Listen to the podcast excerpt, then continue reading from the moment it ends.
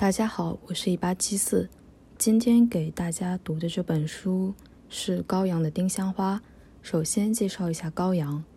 高阳，一九二二年至一九九二年，本名许彦骈，谱名如洪，字彦斌，浙江杭州人，出生于钱塘望族，中国当代历史小说巨匠。因其地位之高，受欢迎范围之广，素有“有井水处有金庸”。有村镇处有高阳之说。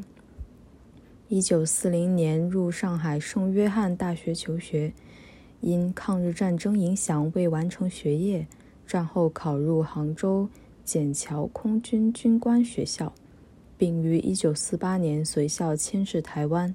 一九五九年谢军职，投身报界。一九六二年发表历史小说处女作《李娃》。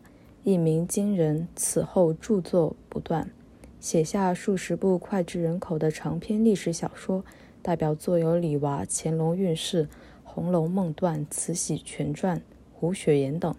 高阳熟知历史掌故，凡笔记、野史、杂著、诗文及民间传说都烂熟于心，信手拈来，很自然地融入小说之中，读来有很浓的现场感。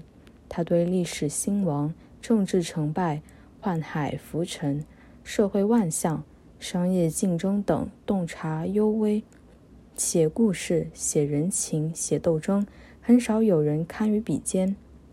著作问世几十年来，风靡全球华人世界，多次再版。